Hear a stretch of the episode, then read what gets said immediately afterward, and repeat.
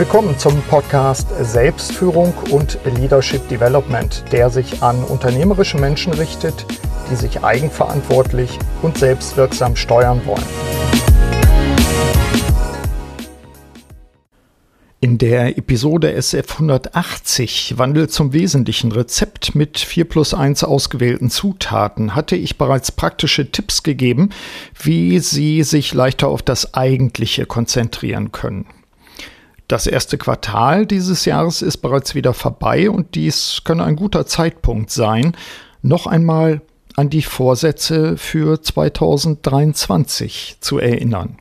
Wie steht's bei Ihnen? Was ist bereits gelungen? Was steht noch an? Mit dieser Solo-Episode will ich mich konkret der Frage widmen, wie wir uns den Weg zum Wesentlichen erleichtern können, indem wir Platz schaffen.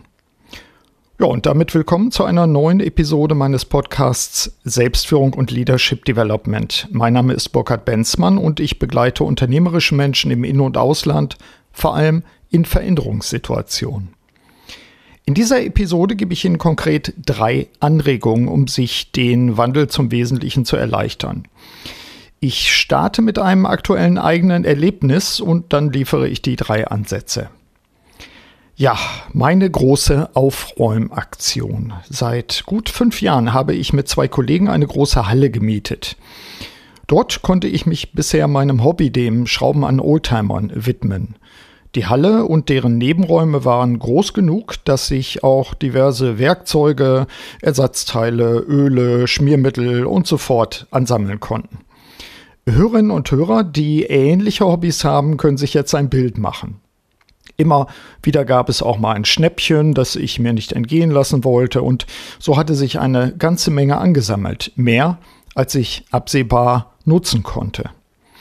Wie immer war es einfach Neues, anzuschaffen. Ähnlich wie bei Amazon.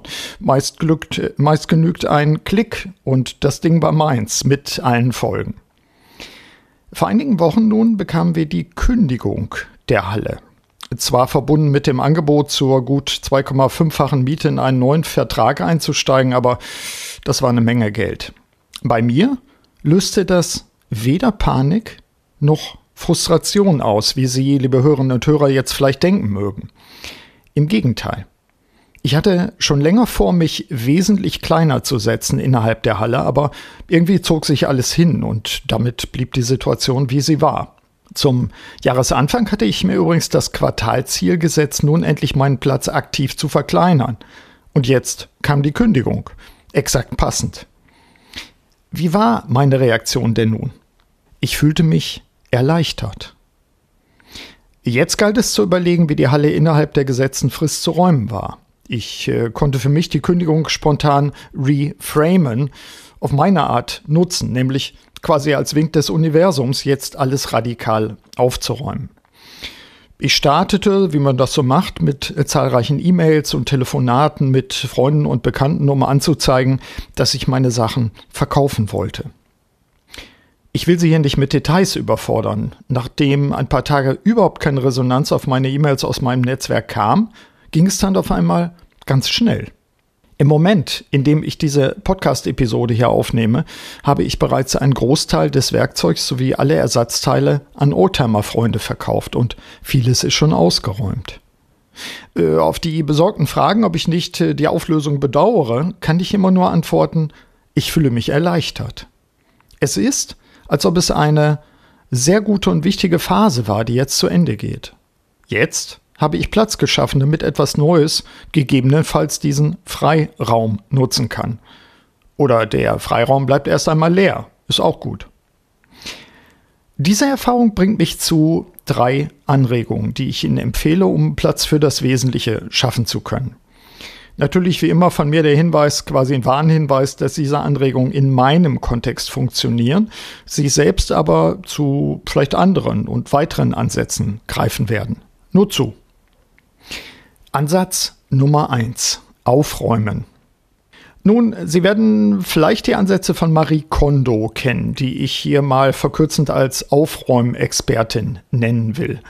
Ihr Werk, sie hat da mehrere geschrieben, das Werk, das mir vorliegt, das große Magic Cleaning Buch, trägt den Untertitel über das Glück des Aufräumens. Dieses besondere Gefühl stellt sich tatsächlich häufig ein, wenn wir Garagen, Dachböden oder Keller ausmisten. Wobei es ist ja nicht immer Mist, den es zu entsorgen gilt. Dazu Marie Kondo. Behalten Sie immer im Hinterkopf, dass Sie nicht etwa die Dinge aussuchen, die weg sollen, sondern diejenigen, die Sie behalten möchten. Behalten Sie nur das zurück, was ein Glücksgefühl in Ihnen auslöst. Und während Sie alles aussortieren, bei dem das nicht so ist, vergessen Sie nicht, sich bei diesen Dingen zu bedanken, bevor Sie Lebewohl sagen. In dem Buch auf Seite 20. Viel will ich nicht hinzufügen. Mir selbst ist es bei der oben geschilderten Aufräumaktion so gegangen, wie die Expertin schreibt. Überlegen Sie doch für sich, wann Sie das letzte Mal Ordnung geschaffen haben und was Sie dabei empfunden haben. Und wann der nächste Aufräumschub bei Ihnen ansteht. Ansatz Nummer zwei. Nicht kaufen. Meine jüngsten Erfahrungen bestätigen mir, dass es ein Ungleichgewicht zwischen dem Anschaffen und dem Loswerden gibt. Äh, und zwar in Bezug auf den Aufwand. Wie oben erwähnt, bei Amazon genügt ein Klick und das Ding gehört mir. Am besten mit 24 Stunden Lieferservice. Ich bin der festen Überzeugung, dass es eine Marktlücke gibt, nämlich die One-Click-Entsorgung.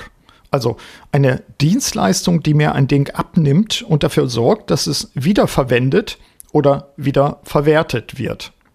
Noch besser als eine Verwertung ist, glaube ich zumindest, der Nichtkauf. Bei mir ist es häufig so, dass der Kauf nur deshalb erfolgt, weil mir der Vorgang Freude bereitet. Zumindest kommt mir das dann so vor. Und die Lieferung einen weiteren Anlass zur Freude bietet, wenn das Ding dann da ist. Äh, klar, ich rationalisiere es mir so hin, dass ich den Gegenstand unbedingt brauche. Mit Abstand betrachtet äh, bereitet mir nur ein Bruchteil der gekauften Sachen eine nachhaltige Freude oder einen nachhaltigen Nutzen. Bei meiner jüngsten Aufräumaktion ist mir aufgefallen, dass ich Werkzeuge doppelt gekauft hatte. Das erste Exemplar war jeweils in Vergessenheit geraten oder einfach unauffindbar. Ja, klick, was Neues kaufen. Wenn ich mir den Aufwand, den ich mit der Räumung meiner Schrauberhalle habe, vor Augen halte, dann erleichtert mir das hoffentlich in Zukunft das Nein sagen. Überlegen Sie, ob es auch für Sie eine passende Regel sein kann, vor jeder Bestellung noch einmal eine Nacht darüber zu schlafen. Statt einer One-Click-Bestellung benötige ich persönlich eher eine 10-Click-Bestellung, die mir nochmal Zeit zum Nachdenken gibt. Ansatz Nummer drei: Die übergeordneten Ziele. Aufräumen und nicht kaufen, das braucht auch Disziplin und Selbstmotivation. Die Ansätze werden bei Ihnen vielleicht die größte Wirkung erzeugen, wenn Sie sich Ihre übergeordneten Ziele vor Augen halten. Und das ist mein Ansatz Nummer drei. Was meine ich damit? Bei mir war es ein aktualisiertes, klares Bild, das ich von meiner Zukunft äh, entworfen habe. Darin spielte die oben erwähnte Schrauberhalle keine Rolle mehr. Im Gegenteil, ich musste sie auflösen, weil sie meinen anderen zukünftigen Aktivitäten im Weg stand, sie mindestens erschwerte. Wandel zum Wesentlichen heißt für mich, dass ich dieses Wesentliche oder Eigentliche Wirklichkeit werden lasse und dass ich mir dies eben vorab konkret vorstelle. Für diese persönliche Visionsarbeit nutze ich meine analogen und digitalen Notizen, ich mache mir Fotos, ich sammle Auszüge und äh, auf diese Art und Weise packe ich eigentlich erstmal alles weg in eine Art Speicher. Wenn der Zeitpunkt reif ist, dann nutze ich dieses Material und verdichte es zu einem für mich attraktiven Zukunftsbild. Dieses Zukunftsbild äh, aktualisiere ich natürlich periodisch, das wissen Sie, liebe Hörerinnen und Hörer, denn meine Umwelt und ich selbst unterliegen natürlich auch einem stetigen Wandel. Hilfreich ist für mich auch die jährliche Übung, die Faktoren für Well-Being für mich zu benennen. In der Podcast-Episode SF 138 Indikatoren für ein gutes Leben gehe ich darauf näher ein. Link in den Show Notes. Um Klarheit hinsichtlich Ihrer Vision und der langfristigen Ziele zu gewinnen, können Sie als Zwischenschritt auch äh, ein Blatt Papier mit einem Strich in der Mitte teilen, links hinschreiben Ich will und rechts auflisten, ich will nicht. Ich glaube, das bringt auch schon mal Klarheit. Erneut erinnere ich in diesem Zusammenhang an einen Leitsatz von Greg McKeown. Wenn es kein klares Ja ist, ist es ein klares Nein. Soweit meine drei Ansätze, um den Wandel zum Wesentlichen bei Ihnen zu erleichtern und bei mir. Und damit kommen wir bereits zum Abschluss dieser kompakten Solo-Episode. Nutzen Sie die Anregungen, um sich dem Eigentlichen zu widmen. In diesem Sinne wünsche ich Ihnen wie immer eine wirksame Zeit. Ihr Burkhard Benzmann.